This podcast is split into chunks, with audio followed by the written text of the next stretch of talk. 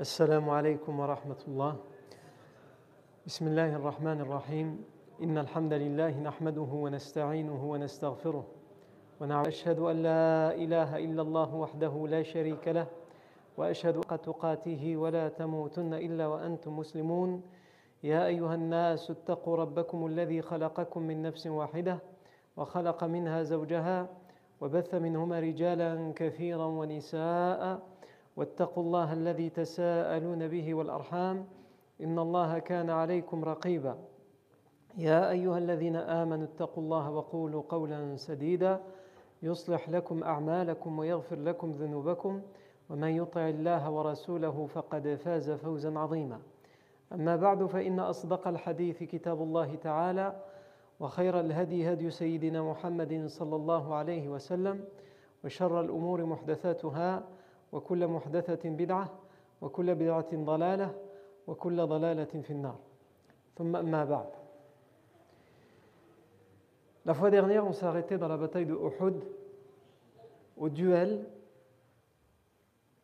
qui a eu entre le compagnon Hamza ibn Abdel Muttalib anhu, et l'idolâtre euh, Siba' ibn Abdel Uzza. On a expliqué que, donc on était toujours au tout début de cette bataille, les deux camps se font face, et pour l'instant on était plus dans une démonstration de force des deux armées et des duels, des tête-à-tête. On avait déjà vu précédemment un, duel qui avait concerné Talhatu ibn Uthman de la tribu des Bani Abdiddar contre Ali ibn Abi Talib. Mais on va revenir de toute façon sur ce duel. Et la semaine dernière, on a parlé de ce duel qui a eu lieu entre Hamza ibn Abdel Muttalib et Siba ibn Abdel Uzza. Et on a dit que ce récit il est sahih, authentique, il est rapporté par le Bukhari dans son ouvrage As-Sahih, l'authentique. Et en fait, on avait expliqué que cette narration, ces deux hommes, bien après la mort du prophète Mohammed qui revenaient d'un voyage, d'une expédition, et qui sont passés par la ville de Homs, dans laquelle vivait Wahshi, celui qui avait été payé pour tuer Hamza ibn Abdel Muttalib à la bataille de Uhud. Et un des deux hommes, il a dit à son compagnon de voyage Passons par Homs pour rendre visite à Wahshi. Il est toujours vivant, donc il était encore vivant à cette époque-là, pour lui demander qu'il nous donne en détail comment s'est passée la, mort de Hamza ibn Abdel Muttalib à la bataille de Uhud? Et quand ils ont été le voir et qu'ils lui, ont posé la question, il leur a raconté comment il a assassiné Hamza ibn Abdel Muttalib, mais ça, nous pour l'instant, on n'y est pas encore arrivé. On est arrivé au tout début de la bataille, Hamza ibn Abdel Muttalib est encore vivant. Mais ce qui nous intéressait, c'est qu'il leur a aussi raconté, tout d'abord, il leur a dit On m'a montré Hamza, et il y a un homme de l'armée idolâtre qui s'est euh, avancé, qui s'appelle Sibar ibn Abdel Uzza, et qui a défié l'armée des musulmans en disant Qui d'entre vous oserait venir faire un tête-à-tête? Qui d'entre vous oserait venir m'affronter en duel? Et c'est Hamza ibn Abdel Muttalib, non seulement qui va sortir, et qui va l'insulter et l'humilier. Il va lui dire Ô fils de Umm Qital, bint Ummi Ammar, toi le fils de Umm. Et il va lui dire Ya ibna muqatti'atil. On avait expliqué que sa mère à la Mecque, elle était exciseuse. L'excision, c'est la circoncision, pour, les, femmes. Et sa mère, la mère de cet idolâtre, c'était elle qui avait l'habitude de, faire cet acte à la Mecque. On appelait cette femme. Et donc, il l'humilie à travers euh, cette pratique qu'accomplissait euh, sa mère en disant Tu es le, fils de la coupeuse de ceci. Et ensuite, il va y avoir le duel. Et Hamza, radiallahu anhu, il va le tuer. La seule chose que nous, nous raconte, c'est qu'il dit Fa'asbaha ka'amsi.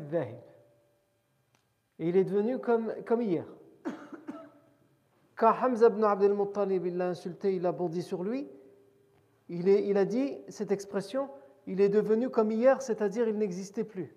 En, quelques instants, il a perdu la vie. Et ici, il avait l'étendard, cet homme, Sibar ibn Abdel. Cet étendard, il va être repris par les Bani Abdiddar. Moi, j'ai déjà expliqué plusieurs fois que la tribu des Bani Abdiddar, à Makkah, c'est la tribu qui a trois rôles. Le rôle de Darun Nadwa, la sorte de parlement.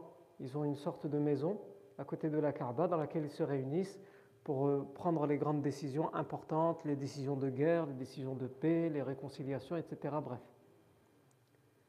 Et qui s'occupe de gérer Darun Nadwa? C'est la tribu des Bani Abdiddar. Il s'occupe également d'entretenir la Kaaba. Donc le tissu qui euh, embellit la Kaaba, le nettoyage de la Kaaba, c'est eux qui s'en occupent. Ils ont les clés aussi de la Kaaba. Et ils ont aussi la charge de al-liwa, l'étendard. Et donc c'est pour cela qu'on parle des Bani Abdiddal lorsqu'ils sont ici, euh, à, la, bataille de Uhud, ils ont le liwa. Puisqu'on avait expliqué que euh, parmi les ancêtres du prophète Mohammed il y a Qusay ibn Kilab, c'était lui qui avait tous les, honneurs de la Mecque. Ces trois dont on vient de parler, plus As-Siqaya et Al-Rifada. Siqaya, c'est le fait d'abreuver les pèlerins, et Rifada, le fait de les nourrir. Qusay ibn Kilab, il a remis, il a fait hériter un seul de ses fils de tous ses honneurs, c'est euh, justement Abdudbar. Son fils s'appelait Abdudbar. Il lui a remis tous ses honneurs avant, avant, avant sa mort. Sauf qu'au moment où Abduddar meurt, ses, frères, ils n'avaient rien dit, mais au moment où il meurt, ce sont ses fils à lui, les fils de Abduddar, qui prennent les cinq honneurs. Al-Siqaya, Al-Rifada, Al-Hijaba, Al-Liwa et Darun Nadwa. Mais les fils des autres, et en particulier les, les, fils de Abdou Manaf, Abdou Manaf c'est le frère de Abduddar, ses enfants, et Abdou Manaf c'est aussi l'ancêtre du prophète sallam, puisque le prophète sallam il descend de qui? Abdullah ibn Abdel Muttalib, ibn Hashim, ibn Abdi Manaf, qui est le frère de Abduddar. Et donc les, les, les enfants de euh, Abdou Manaf, dont l'ancêtre du prophète sallallahu alayhi wa sallam, donc Hashim, ils vont protester auprès de leur, de leur cousin et ils vont dire Nous refusons que les cinq honneurs soient remis exclusivement aux enfants de Abduddar. On doit les partager. Et le Mohim, il va y avoir une guerre, il va y avoir un pacte, etc. Bref, on passe les détails. Mais en tout cas, le résultat, c'est qu'en effet, ils vont se partager finalement ces honneurs. Les Abduddar, les Bani Abdiddar, ils gardent l'étendard, l'entretien de la Kaaba et Darun Nadwa. Et les euh, Bani euh, Hashim, les Bani Abdi Manaf, ils vont euh, avoir l'honneur d'abreuver et de nourrir les pèlerins. Et donc ici, quand on parle à Uhud de, l'étendard, et on parle des Bani Abdiddar, c'est dans cette logique-là. Les Bani Abdiddar s'occupent de l'étendard. Et on avait dit que Abu Sufyan avait provoqué. Il avait provoqué les Bani Abdiddar juste avant le début de la bataille en leur disant À Badr, nous avons perdu. Et tout le monde sait qu'on ne gagne et qu'on ne perd qu'à travers l'étendard, qu'à travers ceux qui portent l'étendard. Donc si on a perdu à Badr, c'est à cause de vous. Donc puisque vous ne savez pas vous occuper de l'étendard comme il faut, donnez-le nous. parce que il fait partie de la tribu des Bani, des Abdi Shams. Ils n'ont pas droit à l'étendard. C'est un honneur qui s'hérite de père en fils. Donc, euh, Abu Sufyan, il dit Donnez-nous l'étendard à nous, les Bani Abdi Shams. Et là, les Bani Abdi Dar, vont dire Nous, on vous a déshonoré avec l'étendard, et eh bien vous allez voir aujourd'hui ce qui va se passer. Et en effet, on, va le voir aujourd'hui. Et donc justement, le premier duel qu'on avait vu, avant celui de Hamza ibn Abdel Muttalib contre Siba ibn Abdel Uzza, c'était Talha ibn Uthman qui fait partie des euh, Bani Abdiddar. On dit Talhat ibn Uthman al-Abdari. Qu'est-ce que ça veut dire al-Abdari? Ça veut dire qu'il fait partie de la tribu des Bani Abdiddar. Talhat ibn Uthman al-Abdari, il va provoquer en duel les musulmans et qu'est-ce qu'il va leur dire? Il va leur dire Ya ashab Muhammad, innakum taz'umun anna Allah يعجلنا بسيوفكم إلى النار ويعجلكم بسيوفنا إلى الجنة فهل أحد منكم حتى يعجلني بسيفه إلى النار أو أو أعجله بسيفي إلى الجنة Donc il va les provoquer en ces termes, il dit Vous les compagnons de Muhammad, sallallahu alayhi wa sallam, vous prétendez que à travers vos sabres, Allah nous, précipite en enfer, ou à travers nos sabres, Allah vous précipite au paradis. Y en, a-t-il un parmi vous qui oserait répondre à mon défi pour que soit je le précipite avec mon sabre vers l'enfer, ou soit il me précipite avec son sabre? Non, le contraire. Soit je le précipite avec mon sabre au paradis, soit il me précipite avec son sabre en enfer. Et c'est Ali ibn Abi Talib an, qui va se lever et qui va euh, le défier et répondre à, à, sa provocation. Et il va gravement le blesser. Et il sera à terre. Et au moment de tomber, et avec le coup d'épée qu'il a reçu, son vêtement également tombe et il est dénudé. On voit une partie de sa nudité. Et donc il s'approche pour l'achever, mais il lui dit Ibn Ammi, Allah wa rahim. Ô fils de mon oncle, cousin, c'est pas son vrai cousin direct, mais dans les grands-parents, ils ont des liens de parenté. Comme on, dit, comme euh, on entend quelquefois quelqu'un il parle, eh cousin Pourtant, ils n'ont aucun lien entre eux, c'est juste Zahma pour, montrer qu'il est proche de lui. Donc là, c'est la même chose. Il lui dit Ibn Ammi, oh mon cousin, je t'implore à travers Allah et les liens de parenté qu'il y a entre nous. Ali ibn Abi Talib, anhu, il va faire demi-tour. Il va le laisser. Le professeur Hassan, comme il va voir que, le, que Ali ibn Abi Talib a gagné le duel, il va proclamer la grandeur d'Allah, il va dire Allahu Akbar. Et les compagnons vont répéter, vont répéter Allahu Akbar.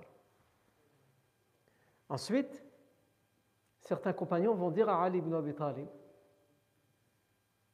Ala ajhazta alayh Pourquoi tu ne l'as pas achevé? Et il va dire, lorsqu'il est tombé, on voyait sa nudité. Et en plus, il m'a imploré à travers Allah et à travers les liens de parenté qu'il y a entre nous. Pas dans ces conditions.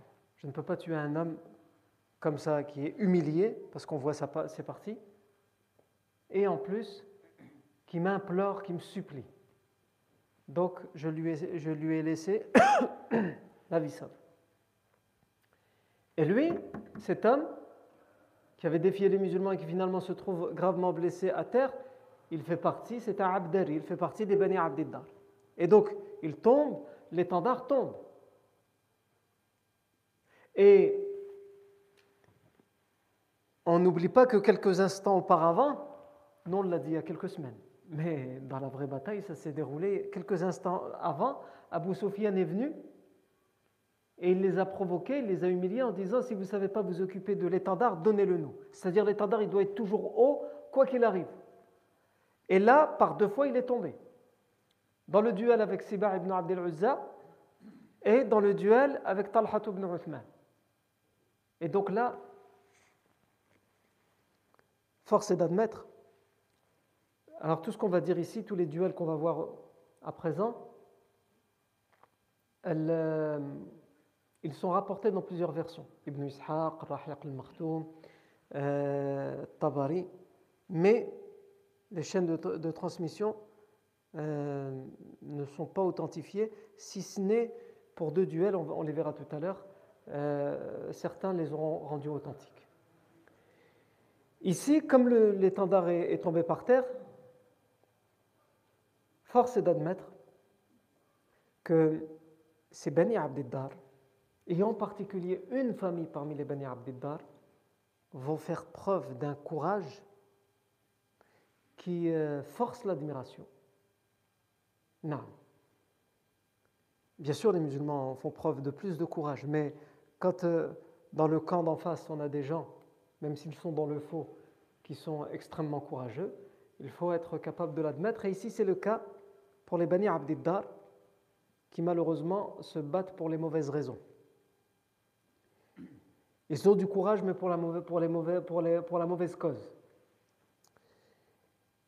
Et le premier homme à se lever, c'est quelqu'un qui est venu avec sa femme et avec ses trois fils dans cette bataille.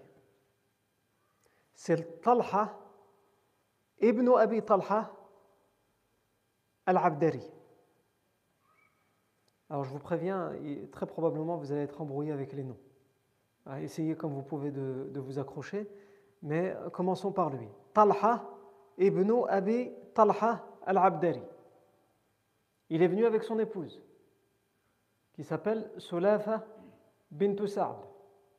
On avait déjà parlé d'elle quand on avait cité les femmes qui avaient accompagné les hommes pour cette armée. Dans le camp idolâtre, on avait cité Sulafa bint et on avait dit elle fait partie des Bani Abdiddar. Eh bien, c'est elle, c'est l'épouse de ce chef des Bani Abdiddar, Talha ibn Abi Talha. Les idolâtres viennent déjà de perdre deux hommes et leur étendard est par terre. Et cet homme, donc sans, aucun doute, il est vu par qui? Par son épouse, au loin. N'oubliez pas que pendant tout ce, temps, les femmes idolâtres qui ont accompagné l'armée, elles sont en train de chantonner et d'entonner leurs poèmes. Alors il y a le, poème qui dit Wayha bani abdiddar, Wayha humata al-adbar. Darban kulli battar. Oh vous les Bani Abdiddar, allez, allez-y. Wayha Bani Abdiddar, allez-y les Bani Abdiddar. Wayha Humat al-Adbar, allez-y vous qui protégez nos arrières. Darban kulli battar. Frappez avec tout ce qui est aiguisé. Toute l'âme que vous avez, frappez avec. Et on a, en plus, de ce genre de poème, on a les autres poèmes qui poussent les hommes à aller au-devant et d'affronter les dangers. On a par exemple ce poème qu'elle récite où elles disent In nu'aniq wa nafrishu namariq.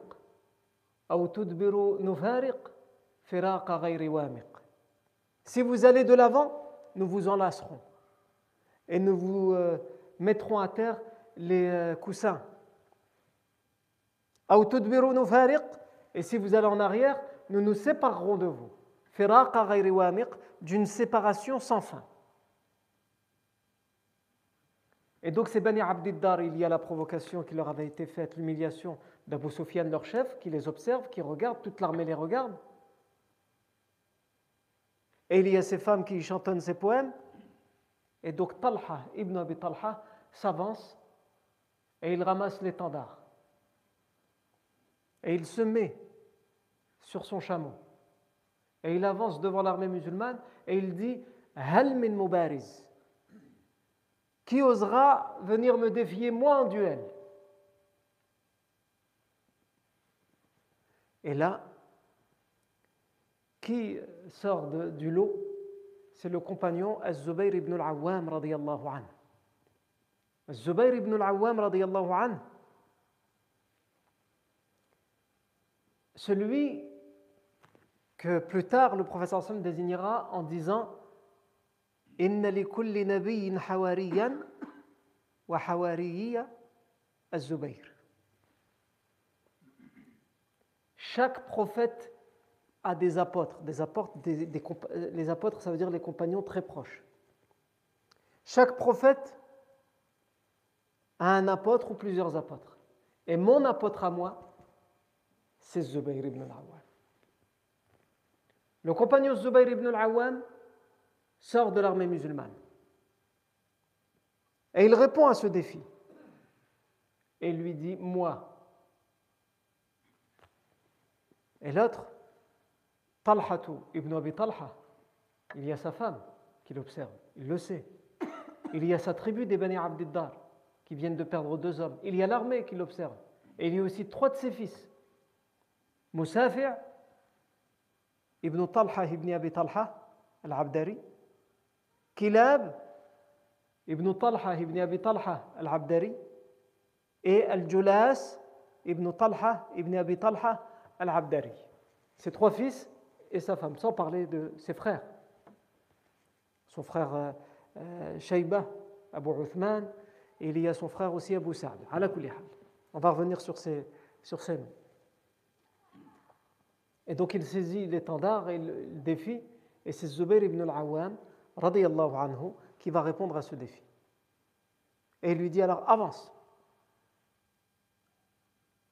Et l'autre est sur un chameau. Zubair ibn al-Awwam est à pied. Il court.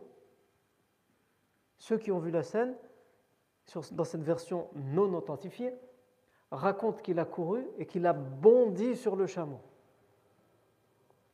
Il a sauté sur le chameau il s'est saisi de Talha ibn Abi Talha et il l'a jeté à terre et ensuite il a rebondi sur lui et il l'a tué. C'est-à-dire qu'il n'a même pas eu le temps de se défendre.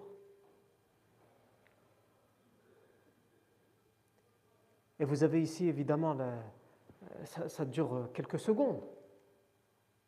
Et l'étendard, il tombe une nouvelle fois. C'est la troisième fois que l'étendard tombe. Et le troisième homme du camp idolâtre qui meurt est en particulier de la tribu des Bani qui ont la charge de l'étendard. Et après lui, un de ses frères va vouloir le venger. Et donc il va s'avancer, il va prendre l'étendard et il va entonner un poème dans lequel il va dire Inna ala ahli liwa'i haqqa an tukhdab as-sa'datu aw tandaqqa.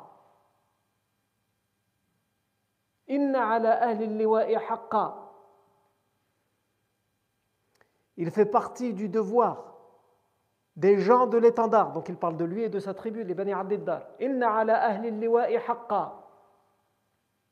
Parmi les devoirs des gens qui doivent porter l'étendard,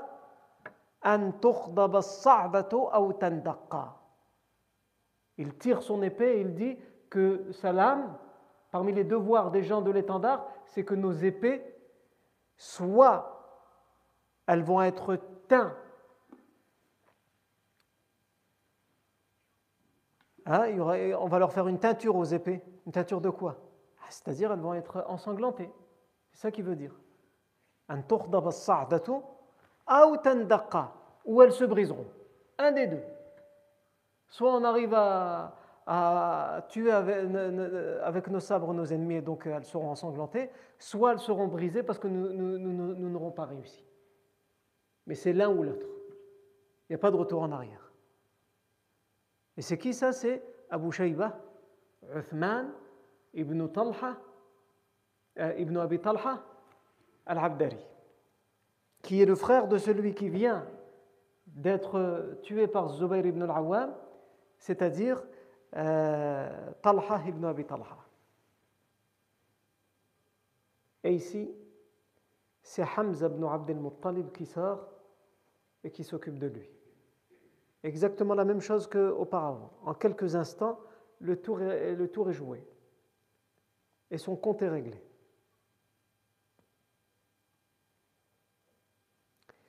Et donc, euh, ici, certains disent, certains historiens disent qu'ici, c'est ça qui a mis le feu aux poudres et que les deux armées se sont affrontées. Et d'autres historiens disent qu'il y a encore eu quelques duels avant que les deux armées s'affrontent.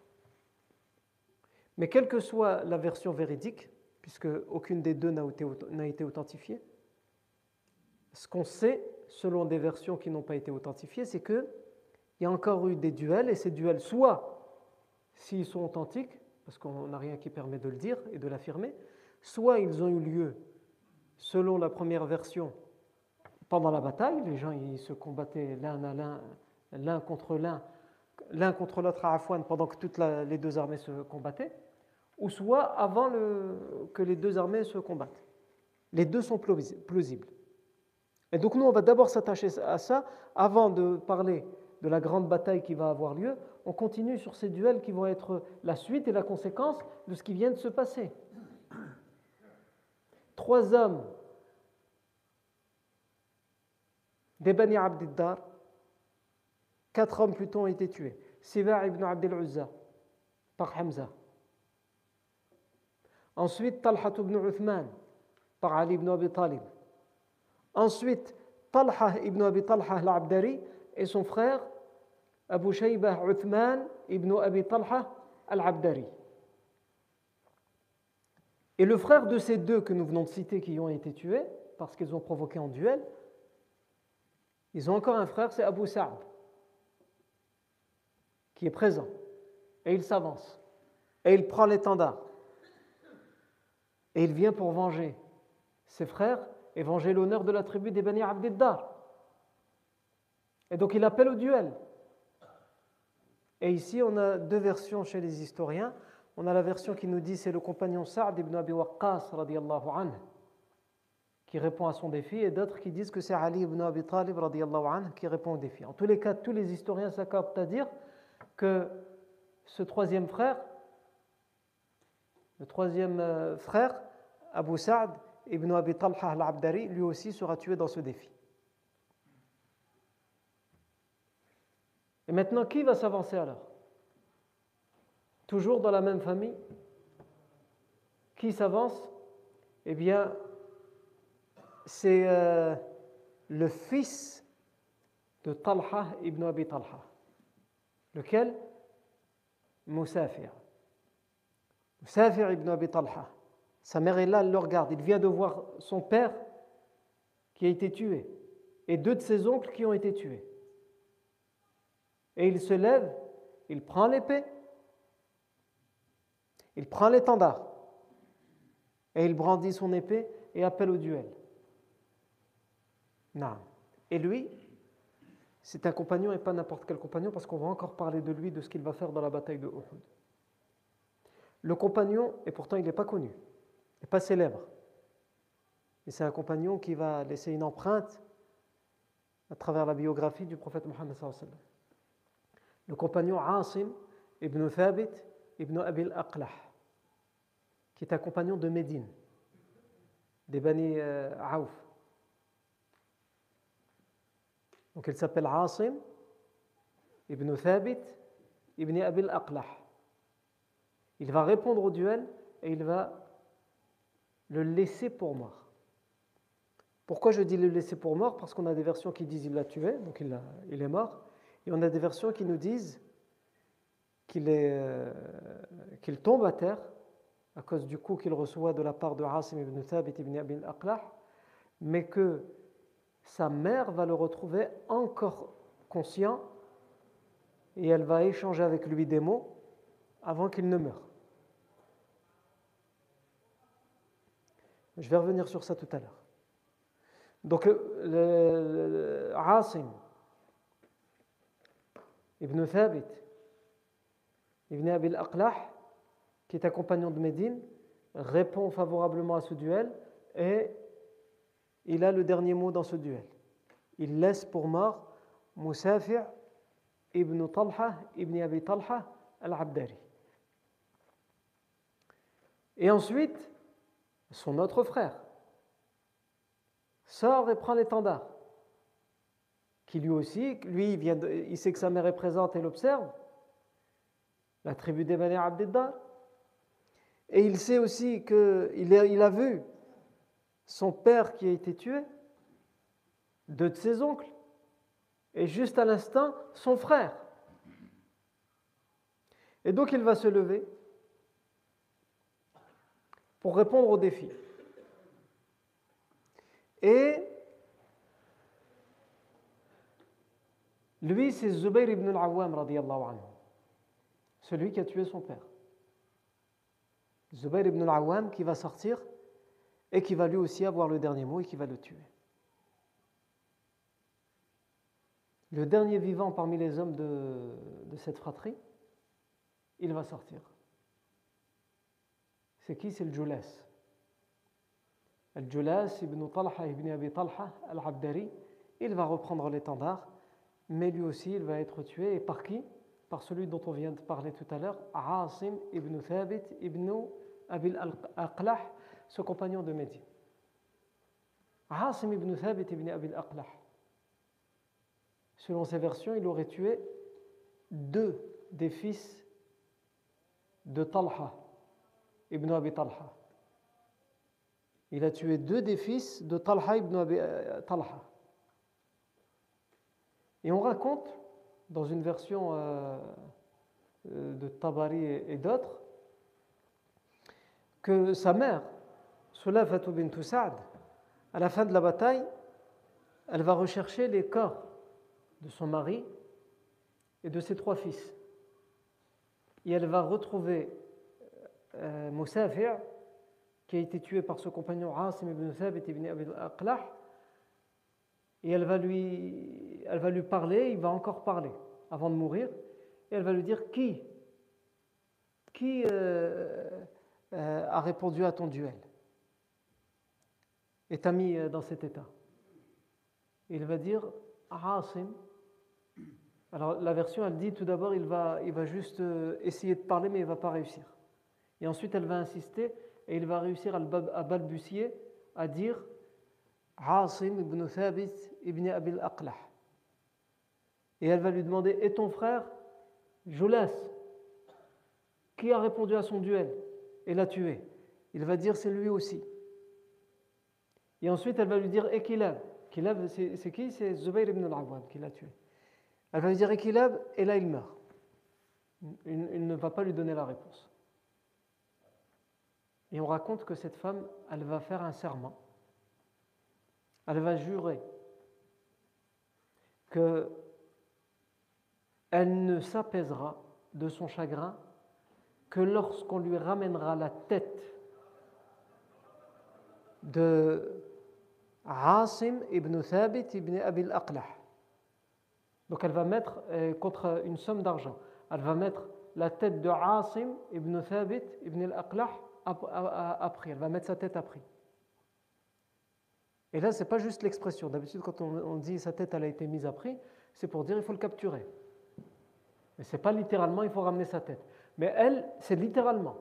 Elle veut la tête. Parce qu'elle explique, elle dit tant que je n'aurai pas pris sa tête pour prendre le crâne et verser dedans du vin et boire dans ce crâne, Jahiliya, les barbares, et boire dedans, je ne m'apaiserai pas. Et donc elle met la tête de ce compagnon en rançon à prix, elle met un prix sur sa tête, le, compagnon Asim ibn Thabit ibn Abil Aqlah. Et quelques années plus tard, on, le verra, le professeur Hassan va un jour envoyer une expédition, un petit groupe en expédition, et dans ce groupe, il y a Asim ibn Thabit ibn al-Aqlah. Alors, quand cette femme elle va mettre euh, sa tête à prix, il va en entendre parler. Les gens vont lui dire, et donc euh, pour le prévenir, pour qu'il fasse attention, ils vont dire la mère de, de Julas et, et Moussafia, euh, qui t'avaient défié en duel à la bataille de Uhud, leur mère, Sulafa bint Sa'd, elle a juré qu'elle ne trouvera la tranquillité jusqu'à ce qu'elle reçoivent ta tête et qu'elles prennent ton crâne pour boire dedans du vin. Donc fais attention. Et lui, il va répondre selon ses versions, je jure par Allah que je ne permettrai plus à aucun idolâtre de m'approcher et de me toucher, et que je ne me permettrai plus jamais de m'approcher d'un idolâtre ou de le toucher. Il sait qu'il y a un danger. Et donc il dit, Wallahi, que jamais je vais laisser maintenant un idolâtre me toucher ou moi toucher un idolâtre. Et maintenant, pour éviter euh, le danger. Ça veut dire que les idolâtres, ils vont vouloir la rançon et donc euh, ils vont toujours essayer de trouver un prétexte pour s'approcher de lui, pour le tuer et ramener la tête à euh, Sulafa bint Sa'd. Ensuite,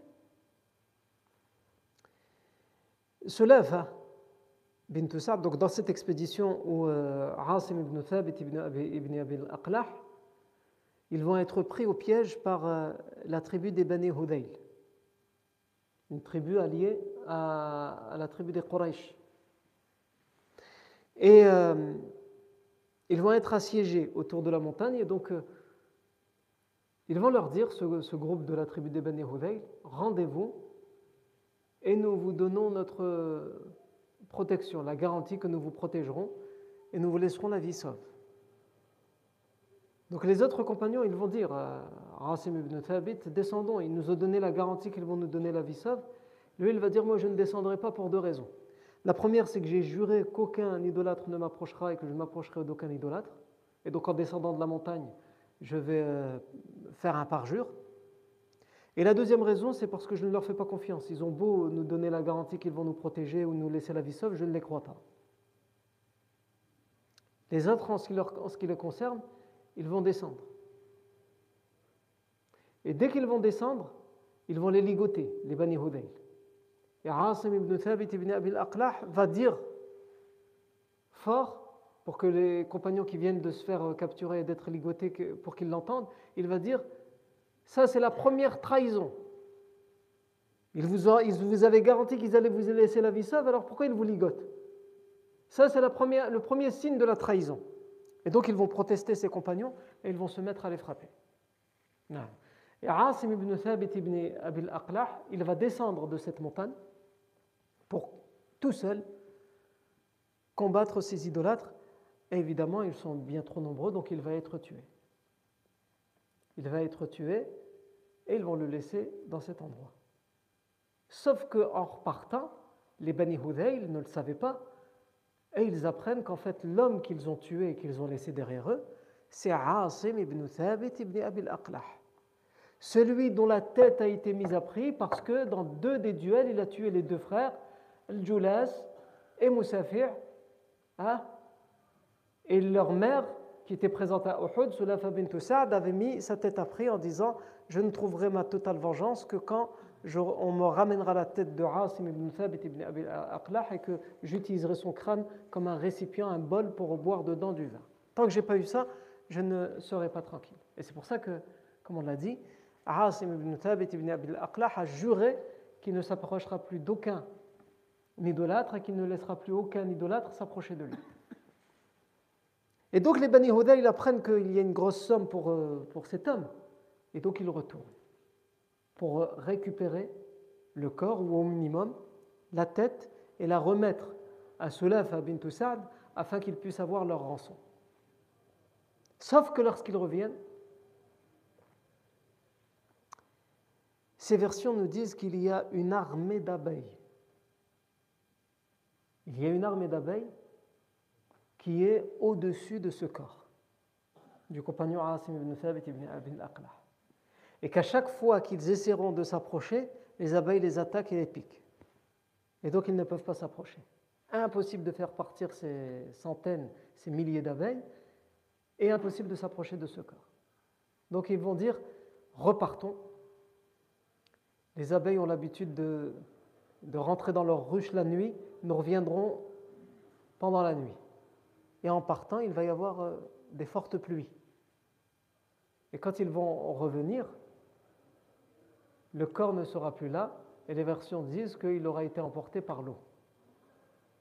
Et donc, Allah Azzawajal, si on en croit ces versions, Allah Azzawajal en réalité a protégé cet homme et il a fait en sorte que son serment soit respecté même après sa mort quand il a juré qu'il ne s'approchera plus d'aucun idolâtre et qu'il ne laissera aucun idolâtre s'approcher de lui. Et cette femme, Sulaf bint Sa'd, n'a pas réussi à, à avoir le dernier mot, puisqu'elle avait juré par toutes les divinités qu'elle ne trouvera la tranquillité et la vengeance que lorsque elle aura la tête de Asim ibn Thabit ibn Abi al entre les mains pour en faire un bol dans lequel elle, boirait du vin. Non. Donc là, on revient là où on s'est arrêté à la bataille de Uhud, l'étendard évidemment est tombé, puisque le dernier qui a été tué et qui avait l'étendard, chez les idolâtres, chez les Bani Abdiddar, c'est Al-Julas ibn Talha ibn Abi Talha, Al-Abdari. Et après lui, il y a quelqu'un qui n'appartient pas à cette famille, parce que là on vient, de citer six personnes qui appartiennent à la même famille qui viennent d'être tuées pour l'étendard. Talhatu ibn Abi Talha. Euh, son frère, Shaybah Abu Uthman ibn Abi Talha al-Abdari. Leur frère, Abu Sa'd ibn Abi Talha al-Abdari. Ensuite, le fils du premier, c'est-à-dire Moussafi' ibn Talha ibn Abi Talha al-Abdari. Ensuite, le deuxième fils, c'est-à-dire euh, Kilab ibn Talha ibn Abi Talha al-Abdari. Et enfin, le, le troisième fils, donc ils sont six de la même famille. Un homme, ses deux frères et ses trois fils. Un homme, ses deux frères et ses trois fils viennent de tomber en duel pour que l'étendard des idolâtres reste le plus haut possible. Et donc après ça, on a toujours l'étendard est toujours chez les Bani Abdiddar, c'est eux qui doivent s'en occuper. Mais dans cette famille, il n'y a plus personne. Donc c'est un, homme dans la tribu des Bani Abdiddar qui s'appelle Arta ibn Shurahbil al-Abdari. Pourquoi l'Abdari? Parce que ça veut dire qu'il appartient au Bani Abdiddar. Il vient, il prend l'étendard. Et lui, il va être tué par qui? Par Quzman, un homme qui est surnommé Quzman. Il vient, il le tue. Encore un qui tombe. Ensuite, l'étendard va être pris par Shuraih ibn Qarib al-Abdari. Et lui, il va être euh, tué par Hamza ibn Abdel Muttalib, radiallahu anhu. Et enfin, et on s'arrêtera là pour l'étendard, mais c'est là que la bataille va commencer. Et il y a le dernier qui prendra l'étendard pour le, euh, faire élever dans le ciel, c'est Shurahbil euh, ibn Hashim al-Abdari. Et lui, il va être tué lui aussi par celui qui est surnommé Quzman. Cet homme Quzman, il vient d'en tuer deux dans les duels des Bani Abdiddar. Et on raconte que dans la bataille de Uhud, il va tuer sept idolâtres. Qu'il va se battre de manière très brave et très, courageuse. Et pourtant, le prophète sallam, quand on lui parle de Quzman, juste au début de la bataille, qu'on dit Quzman il a tué un tel en duel, il a tué un tel en duel, il y a des versions qui nous disent que le prophète a dit Huwa min nar. Il fait partie des gens de l'enfer. Ajib. Il fait partie des gens de l'enfer. Et allons plus loin. Cet homme va être gravement blessé. Et donc à la fin de la bataille, quand euh, les musulmans vont essayer de retrouver leurs morts et, surtout de, voir s'il y a des gens qui, sont juste blessés pour essayer de les sauver, ils vont euh, trouver Quzman, qui est en train d'agoniser. Et ils vont lui dire, euh, tu as fait quelque chose de grandiose aujourd'hui. Tu t'es combattu de manière très courageuse, très brave, pour Allah et son messager. Et selon ces versions, il leur aurait répondu, je ne l'ai pas fait pour ça. Je l'ai fait pour défendre ma ville. Parce que beaucoup d'historiens disent que Quzman était un hypocrite. Il se serait faussement converti à l'islam. Mais en tous les cas, même si on n'a pas de certitude sur euh, son hypocrisie. La chose euh, sur laquelle toutes les versions s'accordent, c'est que après cet échange dans la, discussion, il n'en pourra plus des souffrances qu'il a puisqu'il a été gravement blessé et il va se trancher les veines pour euh, se suicider, pour mettre fin, entre guillemets, pour mettre fin à ses souffrances. Après la mort, Allahu A'lam. Et donc, euh, c'est un suicide. Et quand les compagnons qui ont vécu cette scène vont venir le rapporter au professeur sallam, le professeur sallam va dire aux compagnons Allahu Akbar, ashhadu anni Rasulullah. Allah est le plus grand. J'atteste que je suis le messager d'Allah. C'est-à-dire, il envoie un électrochoc aux compagnons. D'une certaine manière, c'est comme si le professeur sallam il disait Moi, je l'ai su. Allah me l'a dit. Mais entre guillemets, je suis comme vous je le vois comme vous d'apparence, il a combattu bravement, etc. Et donc peut-être que lui aussi, il attendait l'explication et l'explication, il l'a là. Ça prouve, puisque le suicide est formellement interdit en islam, que euh, il, va en enfer. Puisque le, le, le, professeur selon ses versions, il disait il fait partie des gens de l'enfer. Et donc, même si on, prétend qu'il n'était pas hypocrite, le suicide, il est, récompensé euh, par l'enfer. Même si, après, si un croyant le fait, si Allah ne lui pardonne pas, il passe juste un passage en enfer et ensuite il va au paradis, puisque les croyants finissent toujours par rentrer au paradis, même s'ils doivent, pour certains, passer un passage en enfer. Non. Ça, c'est euh, euh, et donc, tous ces duels-là, et cet étendard qui est tombé à terre va mettre le feu aux poudres et les deux armées vont à présent s'affronter. Donc c'est les deux armées qui vont se faire face. Et qu'est-ce qui va se passer? Comment ça va se passer? Cette, cette attaque générale des deux armées Ça c'est ce que nous verrons la fois prochaine bi'idnillahi tabaraka wa ta'ala.